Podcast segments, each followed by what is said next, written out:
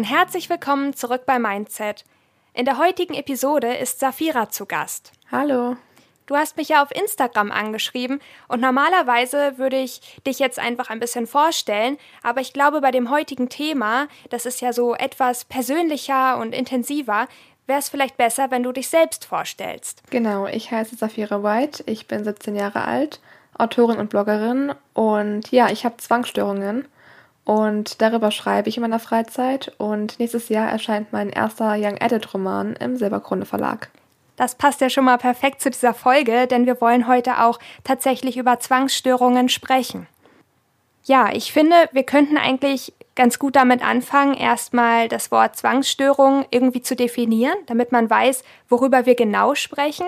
Also Zwangsstörungen oder auch im Englischen OCD für Obsessive Compulsive Disorder steht quasi für eine psychische Erkrankung und für die erkrankten Person ist quasi so ein innerer Zwang da, der uns zwingt, bestimmte Dinge zu tun oder zu denken, einfach weil wir Angst haben, dass sich ansonsten unsere Zukunft negativ beeinflussen lässt. Wie ist dir aufgefallen, dass vielleicht bei dir etwas nicht so ist wie bei anderen Menschen, die du kennst? Also die Diagnose Zwangsstörungen bekam ich vor circa sechs Jahren. Und damals ist es aufgefallen dadurch, dass ich mich sehr komisch bewegt habe und ich Angst hatte, zum Beispiel durch schmale Türen durchzulaufen, weil ich immer dachte, oh Gott, was, wenn mich irgendwas berühren könnte? Und ich hatte immer schon so eine krasse Sensibilität, was meinen Kopf angeht. Und mein Kopf denkt in dem Moment, okay, Dich darf nichts berühren, ansonsten könntest du verletzt werden. Und jeder normale Mensch würde in dem Moment dann sagen, was für ein Quatsch. Selbst wenn du irgendwo anstoßen solltest, was nicht passiert. Du verletzt dich dadurch nicht. Und ganz viele Menschen haben mir dann immer gesagt, hey, es passiert überhaupt nichts, wenn du nur ganz normal durch eine Tür durchgehst. Und dann habe ich festgestellt, okay, ich denke vielleicht etwas, was nicht normal ist. Oder ich denke anders als die meisten Menschen. Denn ich hatte immer so eine innere Angst. Und das war nicht nur bei Türen, zum Beispiel auch wenn ich in ein Auto einsteigen wollte. Ich hatte immer Angst, dass ich mit dem Kopf anstoße am Auto und mich dann verletze. Und das beobachten natürlich auch andere Menschen und ich wurde immer gefragt, hey, warum steigst du so langsam ein? Kannst du nicht nochmal einsteigen? Oder warum hast du so eine krasse Angst, irgendwo einzusteigen, einfach nur in ein Auto? Und ich stand immer da und konnte nichts dazu sagen, weil ich selber nicht wusste. Und ich hatte einfach Angst. Und es war mir auch zum Teil peinlich zu sagen, dass ich Angst habe. Weil ich eben wusste, okay, ich bin vielleicht die Einzige, die, die das hat. Ja, okay, das kann ich sehr gut nachvollziehen. Angst ist ja sowieso sowas, was eigentlich nicht so einfach zu greifen ist. Vor allem, weil das so persönlich und individuell ist. Also hast du dadurch dann versucht, so einzusteigen wie die anderen oder, oder funktionierte das nicht mehr? Also ich habe schon am Anfang versucht, mich einfach normal zu verhalten. Aber dann gab es so einen Punkt, wo mein Körper einfach dicht gemacht hat und gesagt hat, nee, du kannst es nicht. Und wenn du möchtest, dass dir nichts passiert, dann musst du einfach langsamer einsteigen. Denn dann kannst du sicher sein, es passiert nichts. Und ich glaube, das hat auch sehr viel mit der eigenen Wahrnehmung zu tun, denn bei mir war es so, dass ich selber eine Art Wahrnehmungsstörung habe. Das heißt, ich kann nicht genau erkennen, wie viel Platz quasi zwischen mir und bestimmten Gegenständen ist. Und wenn ich ganz, ganz langsam irgendwo durchgehe oder ins Auto einsteige, dann weiß ich, okay, ich, du, du steigst so langsam ein und selbst wenn du anstoßen würdest, passiert nichts. Und wenn ich schnell einsteigen würde, dann würde ich quasi denken, okay, wenn du angestoßen wärst, dann könnte ja was passieren. Ein gutes Beispiel dafür ist zum Beispiel die Schule. Wenn ich auf dem Flur bin oder wenn ich durch die Gänge gehe, dann sind ja auch ganz, ganz viele Schülerinnen und Schüler neben mir. Und natürlich achten die ja nicht immer auf einen. Und es kann ja auch sein, dass man mal angerempelt wird oder man einen Ellenbogen irgendwo in der Seite hat oder so. Und da war auch so ein Moment, wo ich mir dachte, oh Gott, ich will hier weg. Weil es waren zu viele Menschen um mich herum, die einfach nicht aufgepasst haben, was ja auch voll normal ist. Und das kann man ja auch nicht erwarten, dass jeder irgendwie auf einen Acht gibt. Und ich hatte sofort Angst, okay, bitte stößt nicht an mich dran, bitte verletzt, verletzt mich nicht. Und wenn mich dann jemand berührt, es muss auch gar nicht am Kopf sein, es reicht ja auch die Schulter, dann kann mein Körper es nicht zu 100% wahrnehmen, ob es mein Kopf war oder meine Schulter. Einfach weil ich so eine Angst habe, dass es mein Kopf gewesen sein könnte.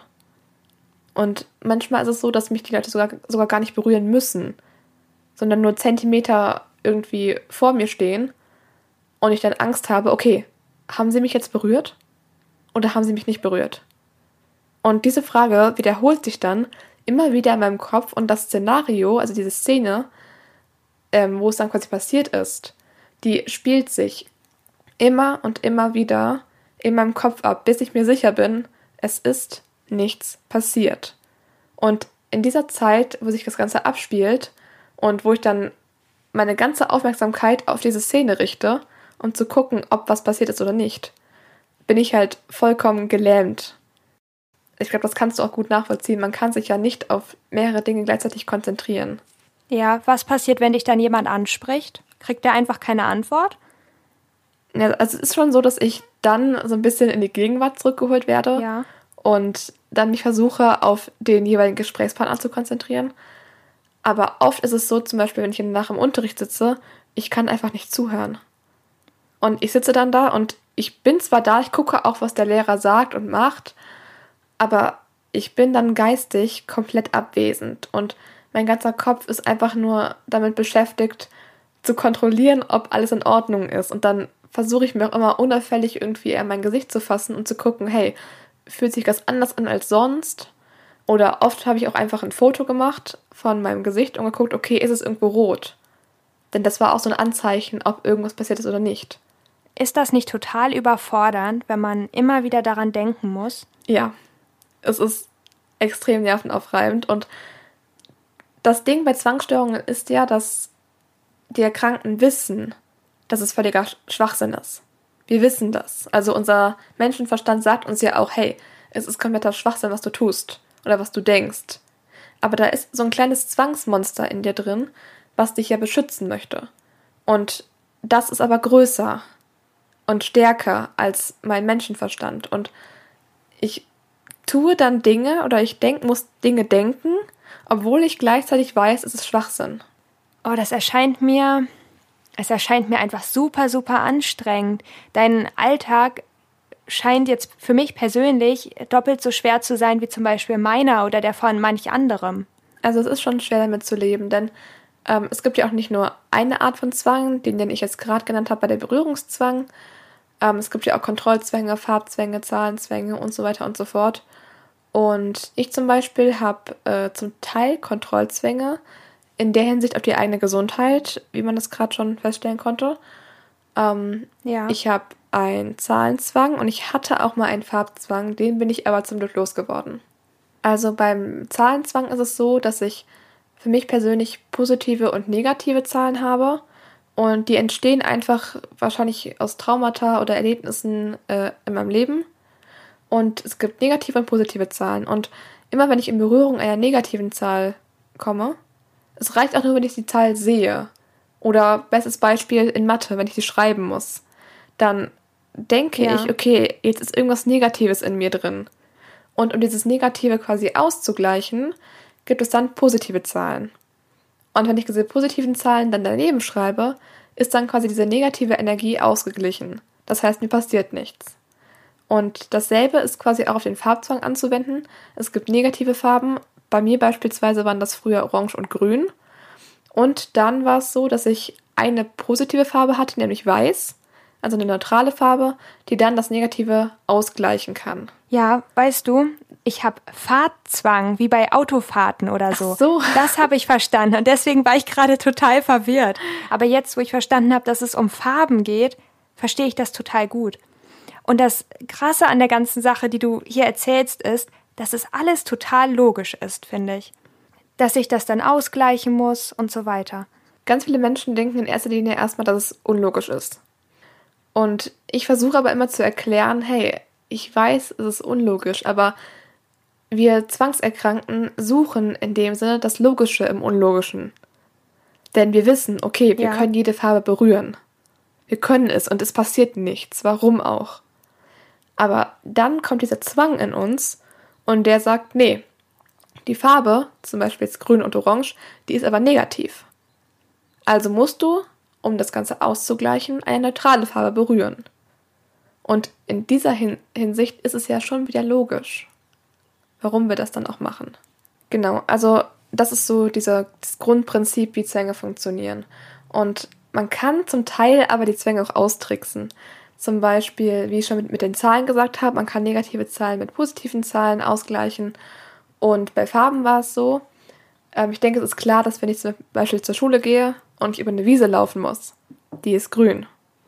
Das heißt, ich kriege dann Panik. Und ich hatte immer so ein ähm, ja, weißes Armband an. Und immer wenn ich dann was berühren musste, was eine negative Farbe hatte, habe ich dieses Armband berührt. Weil ich dann wusste, okay, du berührst zwar gerade was Negatives, aber du gleichst gerade schon das mit dem Weißen aus.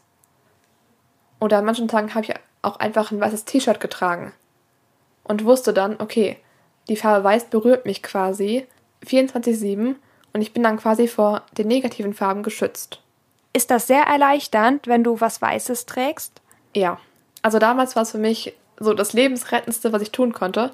Heute habe ich es nicht mehr, also heute bin ich den Farbzwang losgeworden.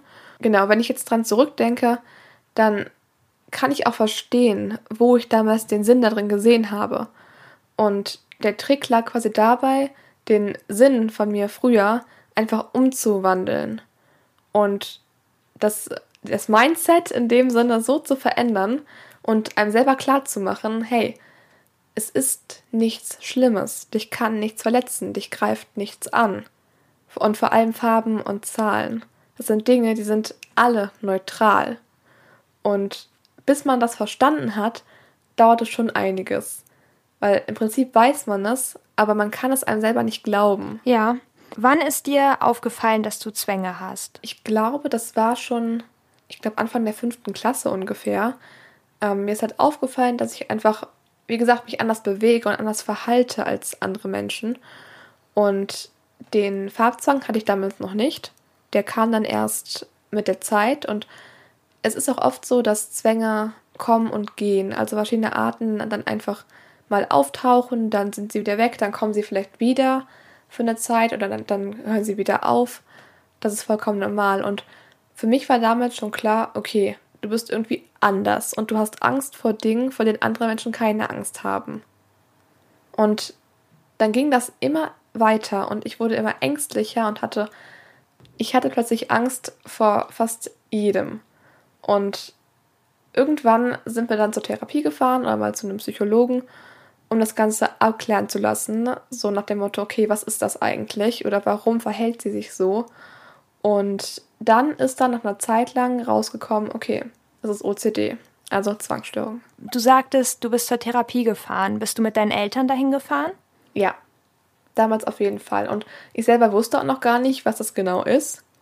Denn ich war in der fünften Klasse und wusste nur, okay, es gibt sowas für Menschen, die psychische Probleme haben. Aber was genau das bedeutet, wusste ich nicht. Und für mich war es damals ganz normal. Ich habe mich dann hingesetzt, habe da mit so einer Frau über mein Leben gesprochen und wusste in dem Sinne noch gar nicht, warum ich das machen muss. Aber es war in dem Sinne für mich egal und ich habe es auch nicht hinterfragt, weil ich mir dachte, okay, es soll mir gut tun. Meine Eltern haben gesagt, das ist gut für dich, also mache ich das. Als du festgestellt hast, dass bei dir etwas anders ist als bei anderen, Wussten deine Eltern das damals auch schon oder musstest du erst mit ihnen reden? Und wenn ja, wie haben sie reagiert? Also zum Teil war es so, dass man Zwänge natürlich auch von außen sieht, vor allem der Berührungszwang, denn ich bewege mich wirklich sehr ja, mechanisch schon quasi und ähm, sehr, sehr vorsichtig und nicht schnell. Also ich drehe mich auch nicht schnell um. Und das ist natürlich aufgefallen früher, aber so ein Farbzwang oder so ein Zahlenzwang fällt ja nicht direkt auf. Und meistens ist es ja auch so, man sagt ja auch nichts bei so einem Zwang. Und wenn dann, wenn dann was passiert, dann leidest du quasi in dir drin und versuchst es quasi mit dir selber wieder auszumachen, anstatt dass du dann irgendwo hingehst und sagst, hey, ich glaube, da stimmt was nicht. Ja, das ist ja auch genau das, was ich, glaube ich, in der Folge mit Depressionen mal angesprochen hatte. Und zwar dieses, dass es so in einem drin ist und man ist ja auch also man ist so in sich gefangen, man hat nicht diesen Vergleich, man steckt ja nicht so morgen bei einer anderen Person und kann sagen, huch, also bei der läuft es aber ganz anders als bei mir.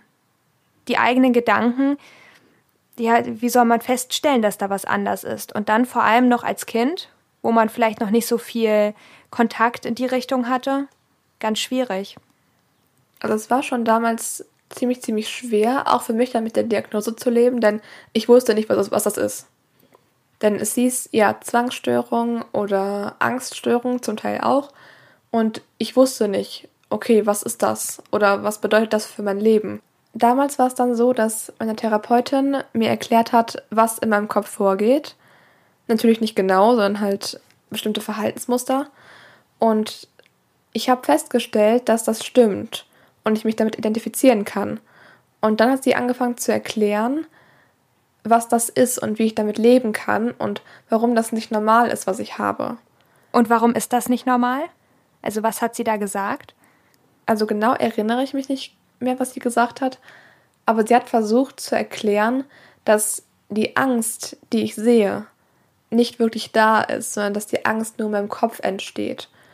Und wenn ich mich dann wirklich darauf konzentriere und wirklich in Gefahrensituationen kurz innehalte und überlege, ist das wirklich gefährlich für mich?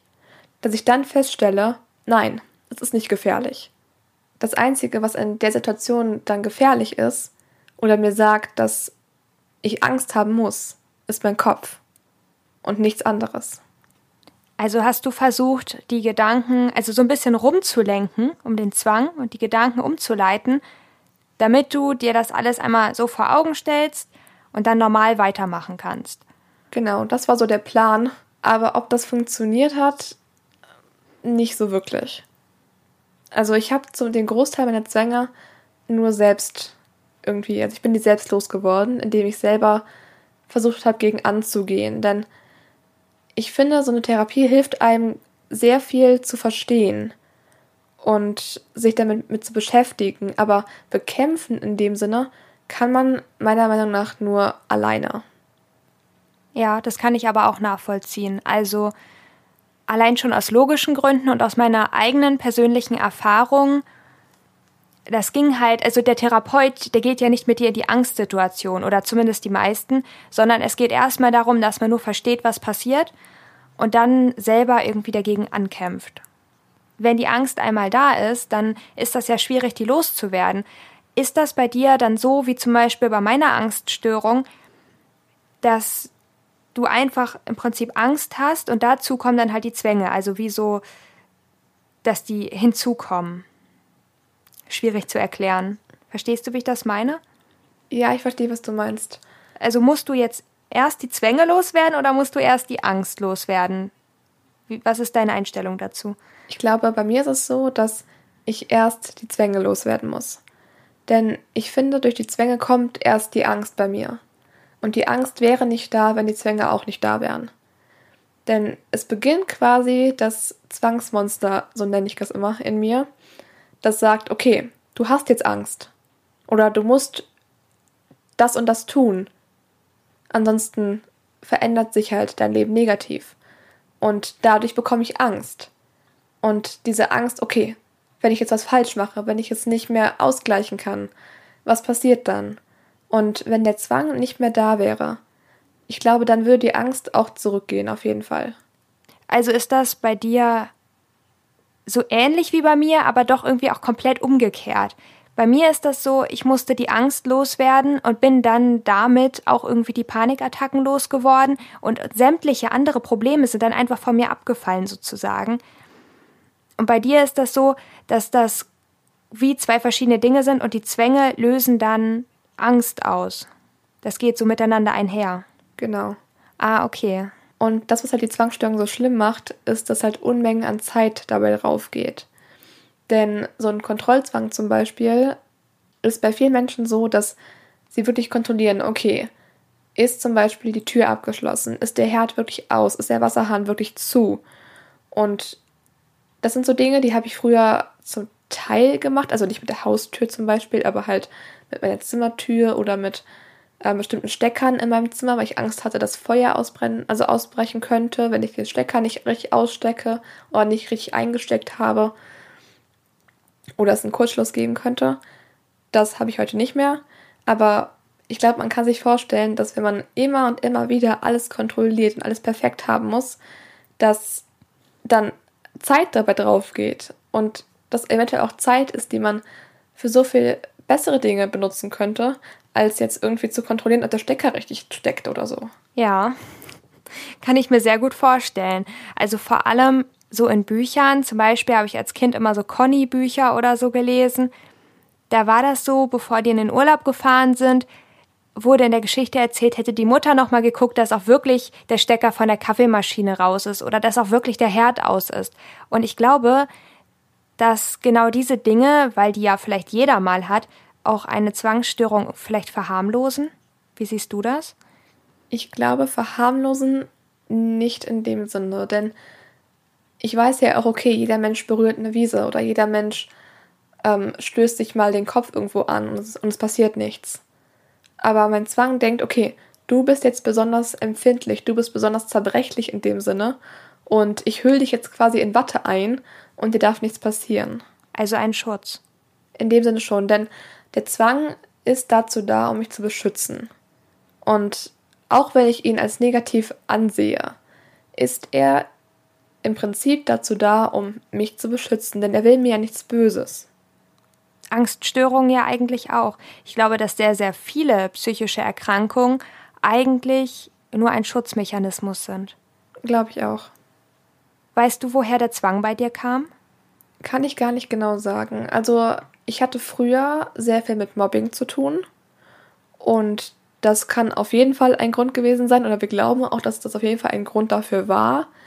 Ähm, dann hatte ich körperlich ein paar Einschränkungen früher und wahrscheinlich zu viel Druck, zu viel Stress und all das zusammen hat dann irgendwann dafür, dazu geführt, dass ja, es mit einem Zwang angefangen hat und dann immer mehr kam.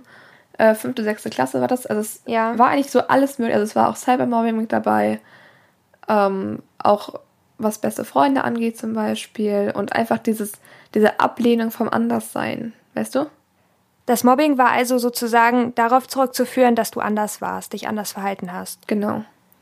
Es ging quasi darum, dass. Ah, okay. Also man hat ja gesehen, okay, sie verhält sich anders oder sie bewegt sich anders, sie hat Angst vor Dingen oder sie spricht auch manchmal anders, einfach weil sie zu viel Angst hat.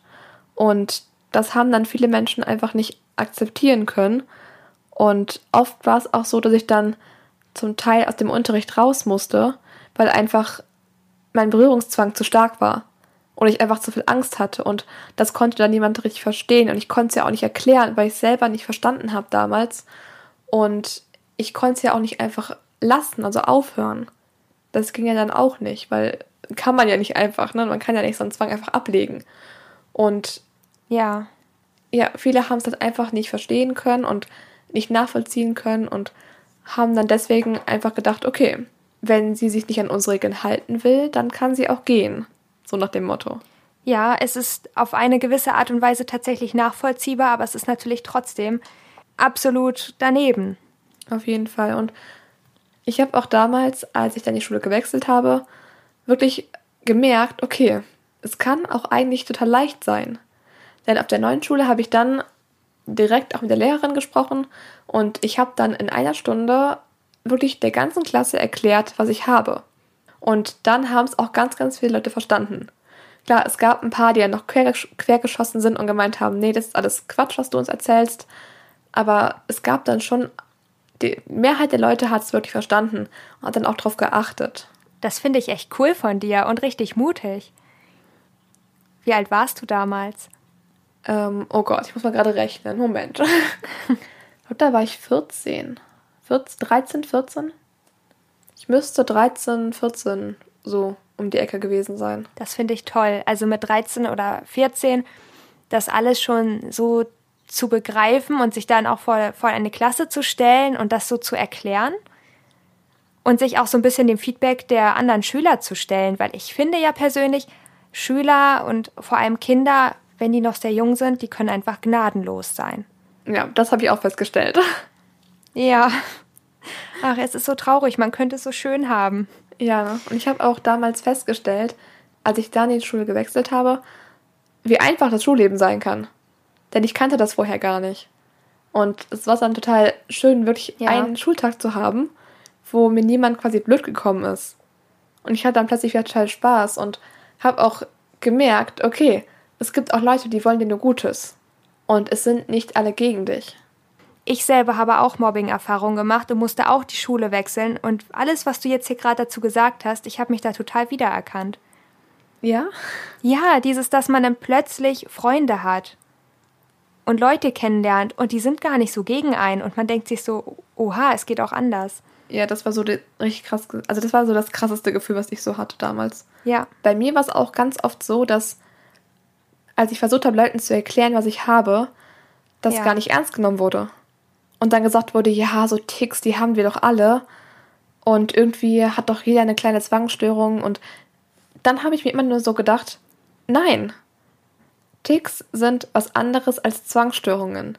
Denn Ticks, so dass man wirklich mal kontrolliert, bevor man in den Urlaub fährt, so ist das, ähm, ist hier die Waschmaschine aus oder ist die Tür zu, das hat jeder Mensch, glaube ich. Einfach aus diesem grundlegenden Instinkt. Aber dieses zwanghafte, okay, ich muss, das ist eben eine Zwangsstörung. Und Ticks beeinflussen ja nicht dein ganzes Leben. Oder du baust dein Leben ja nicht um die Ticks auf. Und das ist der gravierende Unterschied zu Zwangsstörungen, denn Zwangsstörungen sind wirklich in deinem Leben präsent. Und du baust dein Leben ziemlich doll um diese Zwangsstörung auf. Wenn die Zwangsstörung jetzt einfach so weg wäre, von heute auf morgen, was würde sich alles verändern? Also inwiefern wärst du viel freier oder was würdest du erleben wollen? Oh Gott, also ich glaube, ich würde. Ich weiß gar nicht. Ich muss, ich, ich muss kurz nachdenken, ja? Ja. Also ich glaube, mein Leben würde sich um 180 Grad drehen, denn bis jetzt ist es so, dass ich wirklich sehr viel Zeit da rein investieren muss. Und mit Zeit meine ich wirklich an die vier bis fünf Stunden täglich. Und ich hätte erstmal total viel Zeit und wüsste gar nicht, okay, was mache ich damit? Dann würde ich, glaube ich, irgendwo in die Natur fahren und irgendwas erleben als allererstes. Denn so dieses ganze Grüne und so, das war früher immer ziemlich schwierig, und auch heute ist es nicht ganz weg. Also ich habe schon noch so ein negatives Gefühl, aber ich kann, also ich kann es machen. Ich kann ähm, Blätter und auch eine Wiese anfassen und berühren, das geht. Aber so ganz, ganz weg und ist es nicht. Und was ich auch machen würde, wäre bestimmt in irgendeine Kletterhalle, in irgendeine Sporthalle zu fahren und einfach mal richtig Sport zu machen. Denn Sport ist auch so ein Thema, was mich ziemlich einschränkt. Denn mit einem Berührungszwang und mit einem, auch mit einem Bewegungszwang kannst du keinen Sport machen, richtig. Und du hast vor fast allem Angst. Und zum Beispiel eine Liegestütze kann ich nicht machen. Weil, also von, von, vom Kraftaufwand her, natürlich ja. Aber ich hätte einfach Angst, mit dem Kopf so nah an den Boden zu gehen.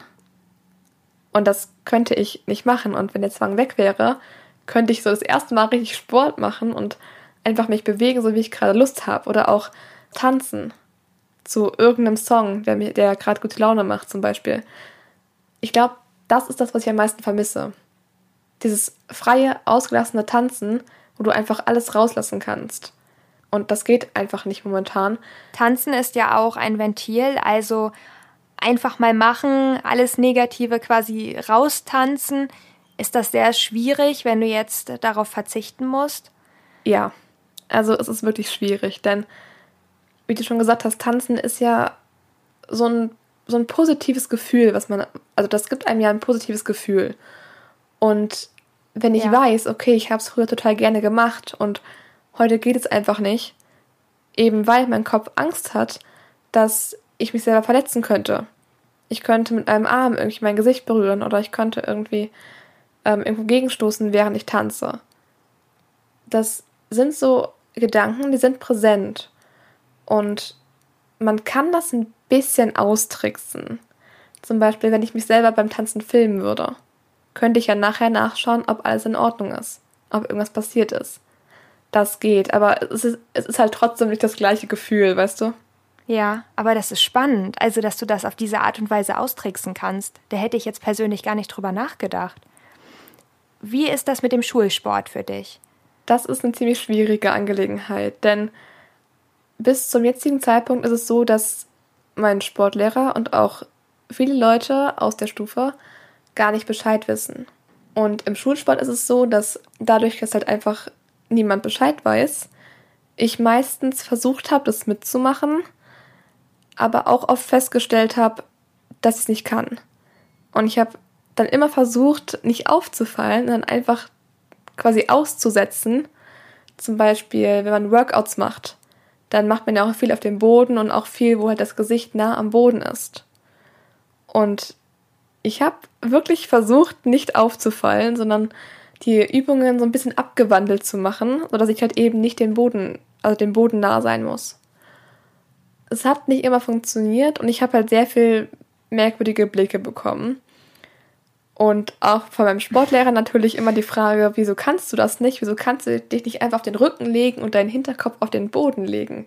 Wieso kannst du das nicht? Und es ist mir bis heute, glaube ich, zu peinlich, das zu erklären. Und ich habe einfach gemeint, nee, ich schaff's nicht, mir geht's halt nicht so gut. Das ist so meistens meine Ausrede gewesen. Einfach damit ich es nicht erklären muss. Ich finde das gerade super traurig, weil ich glaube, also ich an deiner Stelle, ich glaube, ich würde es dem Sportlehrer irgendwie einfach erklären, weil vielleicht bist du das Problem danach für immer los. Schätzt du ihn so ein, dass er das verstehen könnte? Ich denke schon. Das Problem, was ich immer hatte, wenn ich es ihm ja sagen würde, dann würde ich wieder so ein Problem darstellen. Und ja, verstehe ich sehr gut.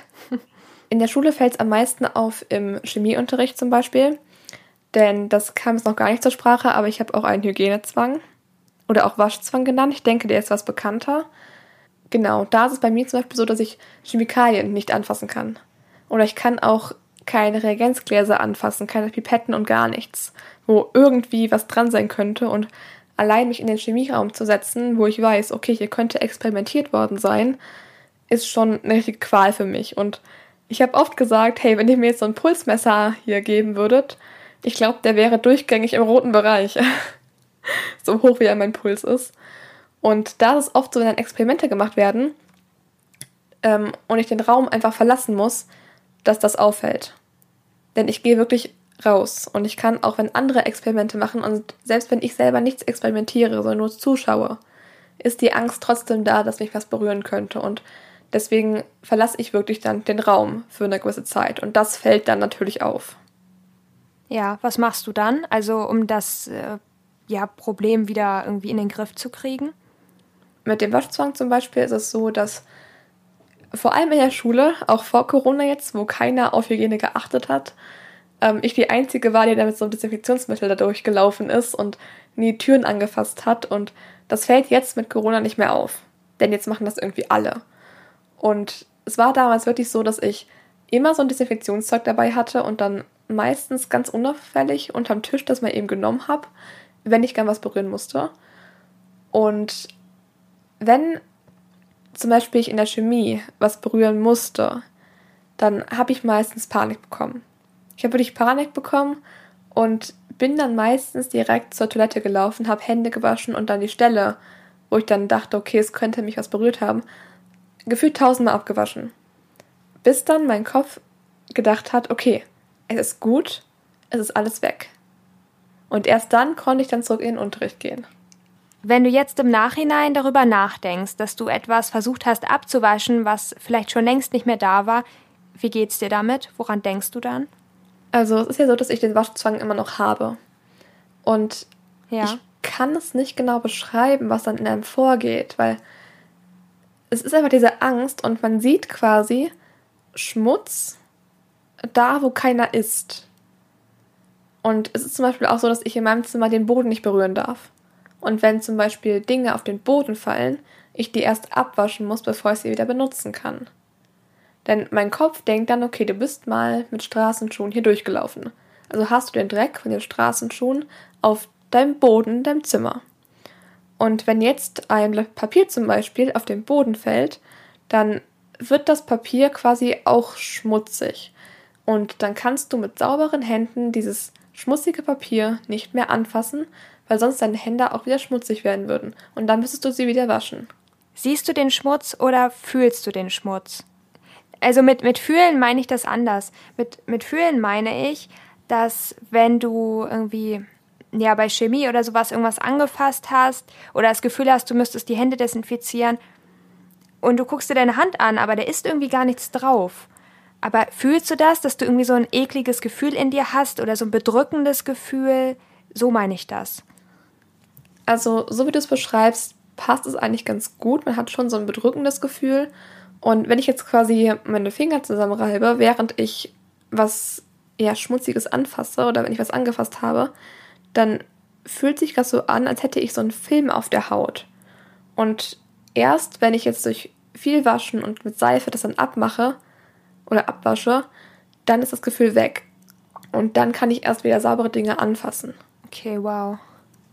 Hast du mal versucht, einen Zwang auszuhalten, also zu warten, bis der vorbei ist? Ja. Wie fühlt sich das an? Also wenn ich versuche, das wirklich auszuhalten, dann geht mein Körper in dem Moment gegen mich. Denn mein Körper ja. oder mein Zwang möchte ja, dass ich zum Beispiel die Hände wasche. Und wenn ich dann sage, nee, ich mache es nicht, dann wird mein Zwang quasi sauer oder wütend, weil ich nicht auf ihn höre. Und dann wird die Panik halt umso größer.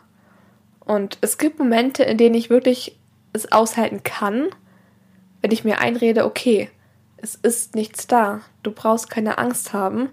Und dann mein, mein Zwang es versteht, dann geht das. Aber es kann sein, dass zehn Sekunden später wieder alles auf Null ist und ich wieder Angst kriege. Ja. Versteht man das? Ja, doch, das versteht man sehr gut. Was ist die Reaktion, die ähm, neue Leute, die du kennenlernst, haben? Sind die erstmal irgendwie verwirrt, bis du ihnen das erklärst? Oder sprechen sie dich direkt drauf an? Und was ist das Beste? wie man dich darauf ansprechen könnte oder vor allem auch, wie man dir helfen könnte? Also normalerweise ist es so, dass ich, wenn ich neue Menschen kennenlerne, denen jetzt nicht direkt auf die Nase binde, hey, ich habe eine Zwangsstörung. Sondern wenn ich länger mit ihnen zu tun habe und wirklich weiß, okay, du wirst diesen Menschen länger in deinem Leben haben, dann suche ich mir wirklich eine ruhige Minute und spreche mit diesem Menschen und versuche zu erklären, was ich habe. Und Oft ist es so, dass dann die Reaktion sehr positiv ausfällt und auch dann Fragen von anderen Leuten kommen, ähm, weil sie es gerne erklärt haben möchten, weil sie sich dafür interessieren und ja auch dann für mich das möglichst angenehm machen möchten, auch damit mit mir zu arbeiten, zu leben, wie auch immer. Und es passiert mir eigentlich selten, dass Leute mich, mich darauf ansprechen müssen. Es kommt schon mal vor, dass zum Beispiel Klassenkameraden zu mir hingehen und dann sagen, hey, mir ist mal aufgefallen, dass du in manchen Situationen so und so reagierst. Ist das normal oder warum machst du das zum Beispiel? Und da reagiere ich eigentlich relativ gelassen drauf, weil wenn ich sowas beobachten würde, würde ich, glaube ich, auch nachfragen, ob alles in Ordnung ist zum Beispiel. Und dann ist es in den meisten Fällen wirklich so, dass ich der Person das auch erkläre. Und was ist die beste Möglichkeit für andere Leute damit umzugehen? Also wenn man schon Bescheid weiß, wie kann man dir das Leben vereinfachen? Es ist ziemlich schwierig, mir das Leben zu vereinfachen, denn ich glaube, man kann es gut verstehen. Man kann vielleicht mir das Leben auch gar nicht einfacher machen, eben weil man nicht aufpassen kann. Und es gibt ganz viele Momente, in denen, auch wenn du es weißt, dass ich da eingeschränkt bin, selbst nicht drauf achtest, weil du es selber nicht hast und ganz viele Freunde von mir, die äh, gehen dann auch mit mir zum Beispiel auf, auf dem Schulhof und achten nicht drauf, wie nah sie mir kommen. Und erst wenn sie mich berühren, fällt ihnen ein, oh, da war ja was. Aber dann ist es schon zu spät. Und ich kann ja auch nicht hergehen und sagen, hey, bisschen Abstand jeden Tag. Also es ist schon schwierig. Aber in den meisten Fällen ist es so, dass Leute sich bemühen und auch wirklich verstehen, okay, das darf ich machen, das darf ich bei ihr nicht machen. Wäre es für dich einfacher, wenn du einen gebrochenen Arm hättest, weil die Leute würden diesen Gips dann sehen und würden sagen, oh, da muss ich Abstand halten, nicht, dass ich gegenkomme und sie Schmerzen hat? Ja, es wäre einfacher, definitiv. Denn eine Zwangsstörung ist ja auch, wie alle psychischen Erkrankungen, was, was man nicht sieht. Und du läufst ja nicht mit einem Schild draußen rum, wo da drauf steht, hey, ich habe eine psychische Erkrankung, pass bitte auf. Ja. Und wenn du einen gebrochenen Arm hast, sieht jeder Mensch und jeder Mensch versteht es auch. Okay, sie hat einen gebrochenen Arm, ich muss aufpassen. Und was du vielleicht bei mir siehst, ist in bestimmten Situationen ein ängstliches Mädchen. Aber da denkst du ja nicht, okay, ich muss jetzt ganz sicher aufpassen oder ich darf ihr nicht zu nahe kommen. Und es wäre definitiv einfacher, wenn man es sehen würde. Ja. was motiviert dich eigentlich so? Oder wie meisterst du den Alltag? Das ist eine ziemlich gute Frage, denn ich habe lange nach der perfekten Motivation gesucht und dann festgestellt, dass es keine gibt. Und ich habe dann herausgefunden, dass es zum Beispiel auf YouTube ganz, ganz tolle Videos gibt, die einen jeden Morgen motivieren für den Tag und auch ja so ein bisschen ans Mindset appellieren und dir dann diesen nötigen Schwung geben, dass du richtig Lust hast und dann auch das Gefühl bekommst, okay, ich kann alles schaffen und mein Zwang wird mich heute nicht beeinträchtigen. Und das sind so diese kleinen Dinge, die mir jeden Tag Motivation geben, wo ich mir auch denke, okay, ich mache weiter. Und seit neuestem ist es so, dass mich auch Instagram bzw. Bookstagram total motiviert, denn ich teile jetzt dort meine Geschichte und ich schreibe auch, wenn es mir gut geht, wenn es mir schlecht geht. Und mein Ziel ist es damit quasi Menschen selbst Motivation zu geben und sie dazu zu inspirieren, auch an ihre Geschichte zu glauben. Und indem ich das mache, weiß ich, okay, es bringt anderen Menschen was, ich kann anderen Menschen damit helfen, indem ich aufstehe und mein Wort quasi erhebe. Wie ist das Feedback zu deinem Instagram-Content und zu deinem Account? Bisher ist es sehr, sehr positiv, was mich total freut, denn ich hatte anfangs wirklich, ja, schon ein bisschen Angst, dass Leute es kritisieren könnten, dass man so offen damit umgeht. Aber es ist eher genau im Gegenteil, denn ganz viele Menschen freut es, sowas zu sehen. Und ich bekomme so positives Feedback tagtäglich von Leuten, die mir schreiben, hey, ich finde es super, was du machst, du motivierst mich total. Und ähm, das ist natürlich jetzt für einen selber super, super schön. Und das motiviert ja auch mich selber weiterzumachen. Das kann ich total gut nachvollziehen, weil auch bei Wedgepad oder als ich angefangen habe zu schreiben, da war dieses positive Feedback, was irgendwann nach sehr langer Zeit kam, so was ganz Besonderes. Und auch heute noch ist es so, dass ich mir das durchlese und dann habe ich den ganzen Tag so ein gutes Gefühl und dann lächle ich. Und das ist super schön. Das mache ich aber auch super oft. Also, wenn ich Nachrichten bekomme, zum Beispiel von Leuten, die äh, dann schreiben, hey, ich liebe das, was du tust, oder du bist eine Inspiration für mich, dann kommt es oft vor, dass ich diese Nachrichten mehrmals lese. Auch manchmal abends, wenn ich im Bett liege, einfach um mir nochmal ins Gedächtnis zu rufen, wofür ich das mache, wofür ich jeden Tag ausstehe, warum ich zum Beispiel jetzt mich so auf Instagram für Mental Health einsetze, auch außerhalb von Instagram ähm, jetzt was starten möchte.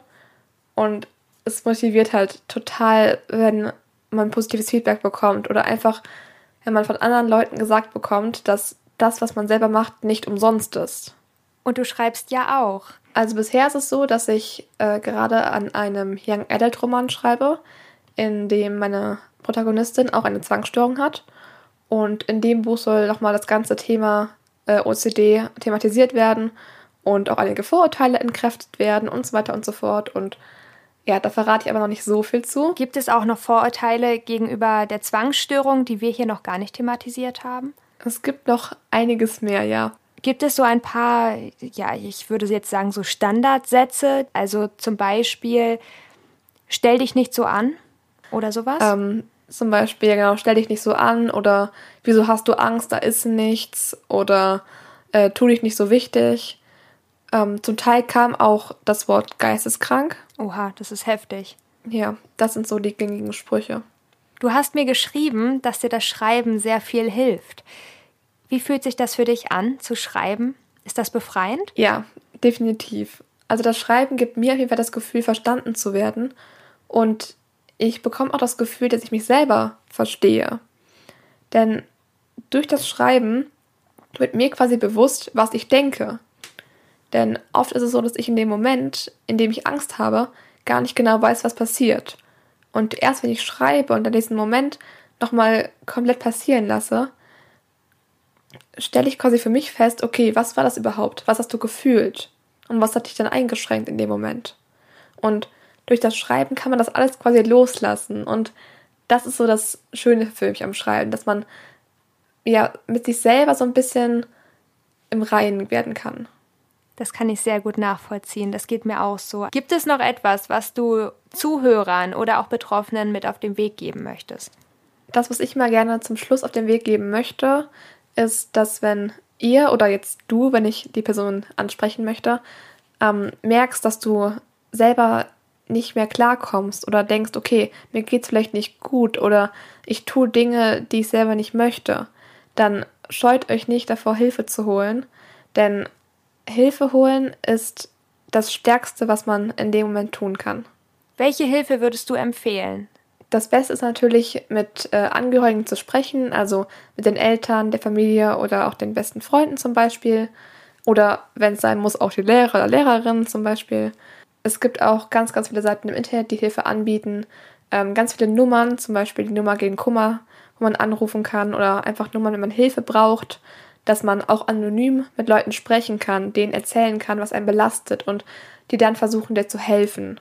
Ich finde, das sind ein paar sehr schöne Wörter zum Abschluss, die ich auch einfach komplett so unterschreiben kann. Also Hilfe holen, finde ich, ist wirklich sehr stark und vor allem ist das der erste Schritt zur Besserung. Ganz genau. Und damit sind wir schon am Ende dieser Folge angekommen.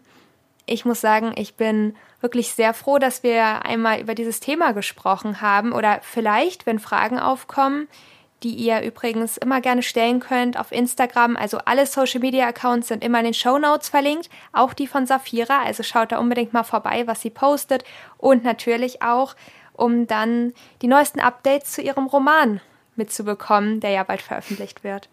Es hat mich auch sehr gefreut, hier zu sein und ein bisschen was aus meinem Leben zu erzählen. Dann würde ich sagen, hören wir uns nächsten Sonntag wieder mit einer neuen Folge Mindset. Bis bald. Bis dann.